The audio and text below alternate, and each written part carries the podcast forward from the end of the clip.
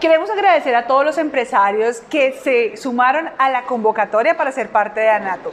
Este año la vitrina de turismo más importante del país será miércoles, jueves y viernes.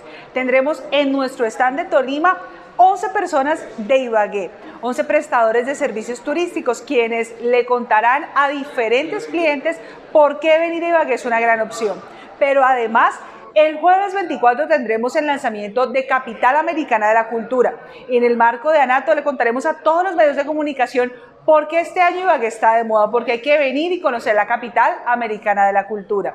También contaremos con una misión de cerca de 60 empresarios quienes recorrerán los pabellones de Corferias en el marco de la Feria Nato y por supuesto la idea es que aprovechen y hagan contactos comerciales, establezcan nuevos negocios y alianzas que permitan que el turismo siga siendo dinamizador de la reactivación económica y del crecimiento de la región. Desde esta administración municipal estamos comprometidos con generar más espacios que le permitan al sector turismo tener más capacidad de ser más competitivo, pero sobre todo seguir mostrando por qué somos una región llena de espacios para visita.